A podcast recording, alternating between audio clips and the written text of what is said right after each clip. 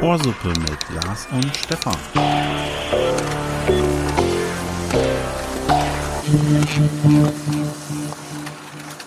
Ist es die da? Die da? Die da? Die da? Die? Ist es die da? Die da? Die da? Oder die da? Ist es die da? Die da? Die da? Die da? Die? Oder die da? Nein.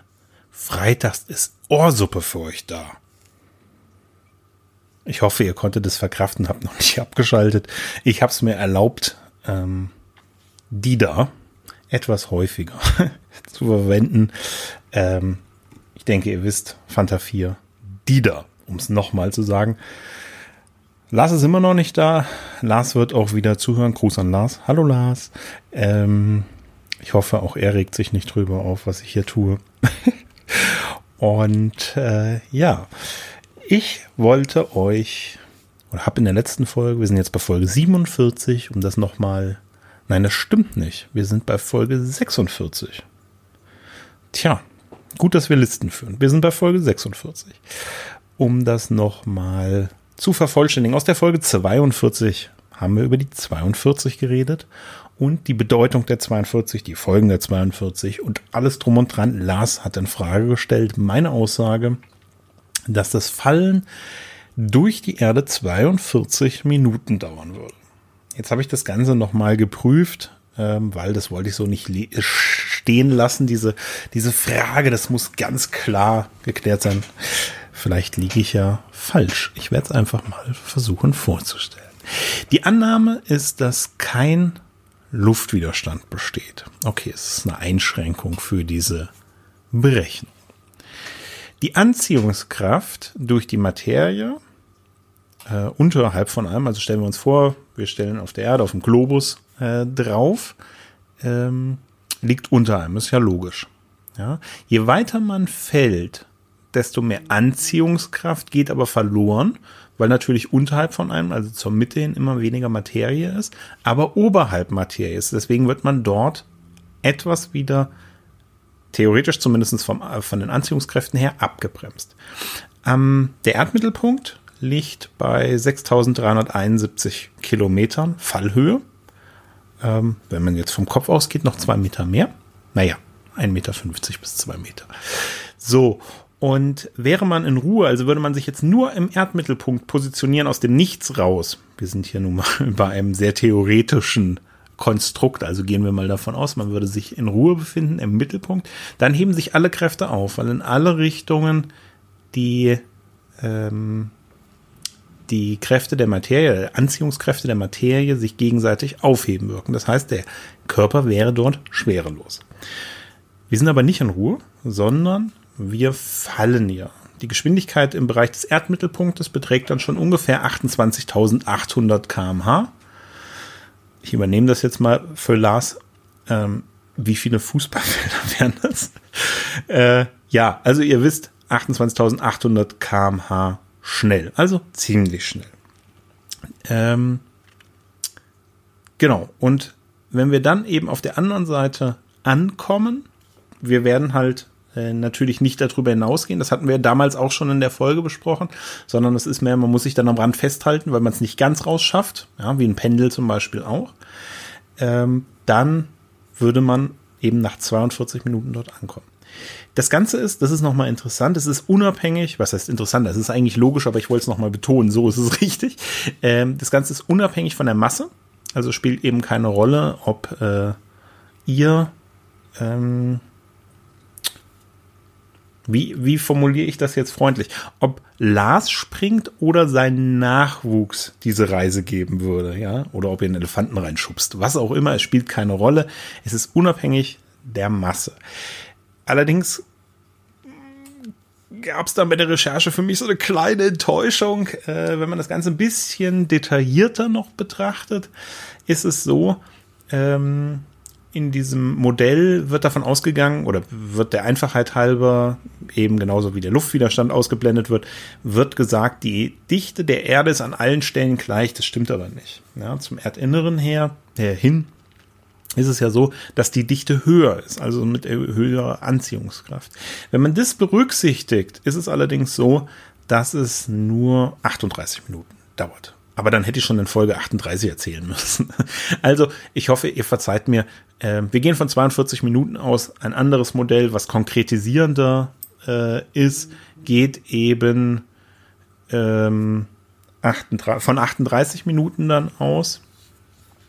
Und der Bereich, in dem die Dichte eben so hoch ist und ähm, sich auswirkt, das ist sehr viel höher, die Dichte natürlich, ist aber so weit im Erdinneren, dass man schon so eine hohe Geschwindigkeit hat. Ich erinnere daran, Geschwindigkeit 28.800 kmh im Erdinneren, äh, dass man so schnell daran vorbei ist, dass die Auswirkungen so gering sind.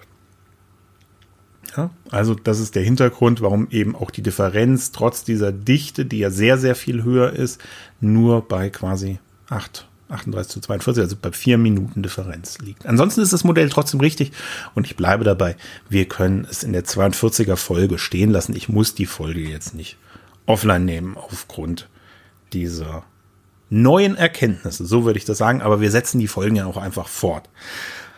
Ja, und ich darf mal wieder, beziehungsweise ich möchte dran festhalten, das Thema äh, bisschen Verwaltung und ich bin Zahlenliebhaber, das habt ihr, glaube ich, auch schon mitbekommen. Ich bringe gerne mal die ein oder andere äh, Statistik mit ein.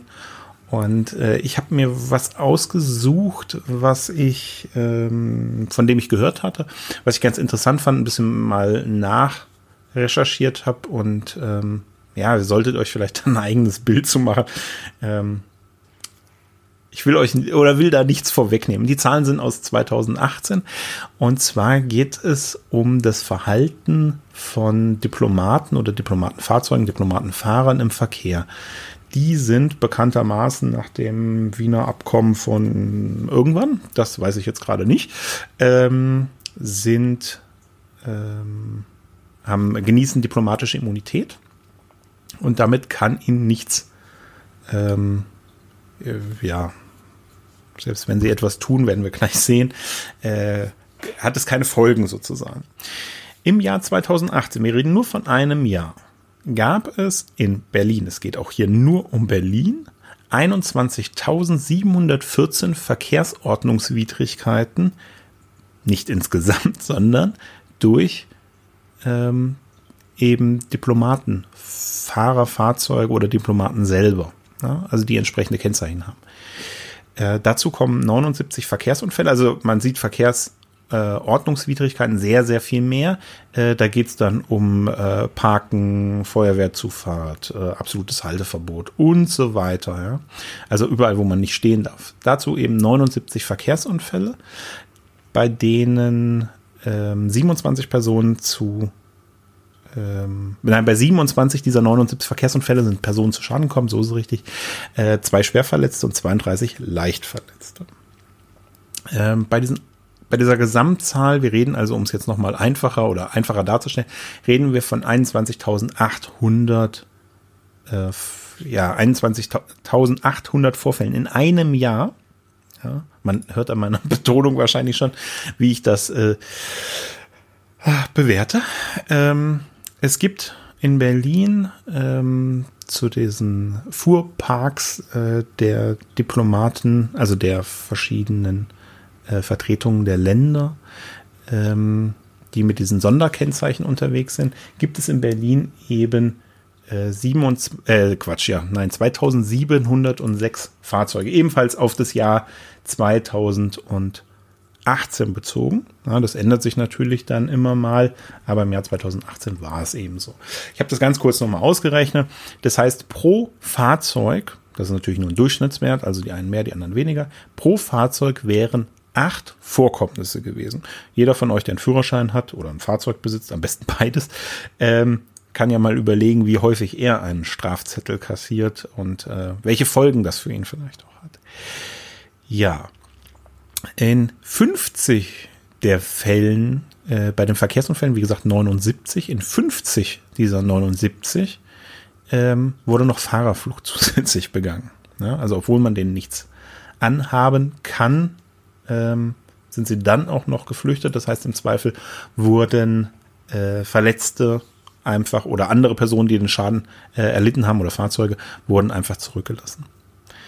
So, sämtliche Verfahren, hatte ich eben schon gesagt, ähm, die bei der Staatsanwaltschaft Berlin eingegangen sind, äh, sind eingestellt worden aufgrund dieser diplomatischen Immunität, die natürlich, das möchte ich an der Stelle auch noch sagen, nicht, dass das falsch verstanden wird, die grundsätzlich natürlich ihre Berechtigung hat. Ja? Also, dass die diplomatische Immunität ähm, gegeben sein sollte, äh, ist, ist klar. Die Frage ist, in welchem Form und welche Folgen es eventuell. Und das soll hier einfach mal aufgezeigt werden.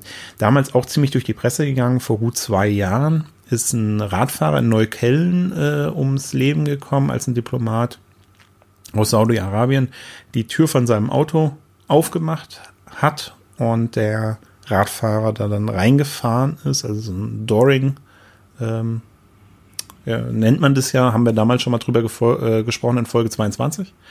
Ja, kleiner Erinnerung, wer es nicht mehr weiß, gerne nochmal in die Folge reinhören. Folge 22, Thema Holländergriff oder Dutch Reach, äh, um eben dem Dooring, also das Blockieren von Radfahrern, ähm, zu verhindern. In dem Fall, wie gesagt, der ist zu Tode gekommen und der Wagen stand im absoluten Halteverbot. Das kommt noch oben drauf.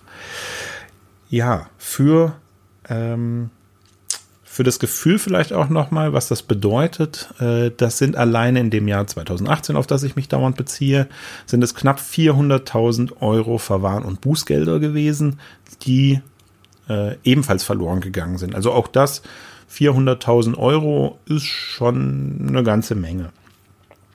Ja, jetzt wollte ich die die äh, Highlight-Liste äh, quasi vorstellen nochmal, welche Länder die meisten ähm, in diese Ordnungswidrigkeiten bzw. Verkehrsunfälle verstrickt sind, weil das nämlich auch ganz interessant ist. Äh, die hinteren Plätze, also wenn man jetzt sich nur die, die Top Ten anguckt sozusagen, die hinteren Plätze sind Montenegro, Saudi-Arabien, Pakistan, Nigeria. Ähm, ich fange mal bei Platz 5 an, das jetzt ein bisschen zu konkretisieren. Auf Platz 5 ist Kasachstan. Auf Platz 4 ist der Jemen. Äh, es geht nicht um absolute Zahlen, es geht um die Zahlen pro Fahrzeug. Ja? Also nur vom Verständnis her nochmal, um das nochmal dazu zu sagen, weil bestimmte Länder, werden wir gleich sehen, haben natürlich entsprechend viele Fahrzeuge. Beispielsweise auf Platz 3 ist Russland, der Fuhrpark 158 Fahrzeuge. Im Vergleich, ich hatte eben Montenegro genannt, die haben nur vier Fahrzeuge. Ja? Also es geht wirklich darum, ähm, welche Länder in Bezug auf ihre Fahrzeuge am meisten sich eben hier nicht so an die Gesetze gebunden fühlen. Wie gesagt, Platz 3 ist Russland. Platz 2 ist Griechenland, obwohl sie nur 29 Fahrzeuge haben. Also sie sind sehr gut dabei.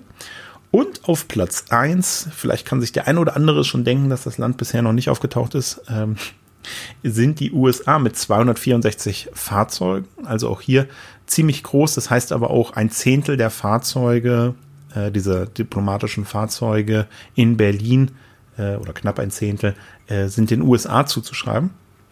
Und da gibt es auch noch eine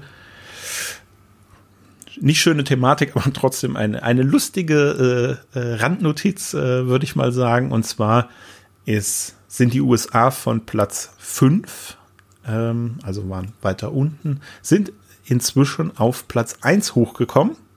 Und zwar seitdem Trump äh, seine präsidiale Funktion äh, innehat. Also das heißt, ähm, ohne jetzt zu sehr zu politisch äh, zu werden, aber ähnlich wie regiert wird, verhält man sich offensichtlich dann auch nicht nur im eigenen Land, sondern auch im Ausland. Ja? Also Platz 1 wird von den USA eingenommen. Ja, das war, ich habe es letztes Mal schon erklärt, ich mache kurze Folgen, dafür bin ich aber wenigstens da und melde mich immer mal wieder und werde so ein bisschen was einstreuen, bis Lars wieder da ist, damit ihr nicht vergesst, dass es uns gibt. Wir sind Ohrsuppe, ich bin Ohrsuppe, ich bin halbe Ohrsuppe und äh, bei mir gibt's wieder die Verabschiedung, wie ihr das natürlich gewohnt seid von mir. Ja?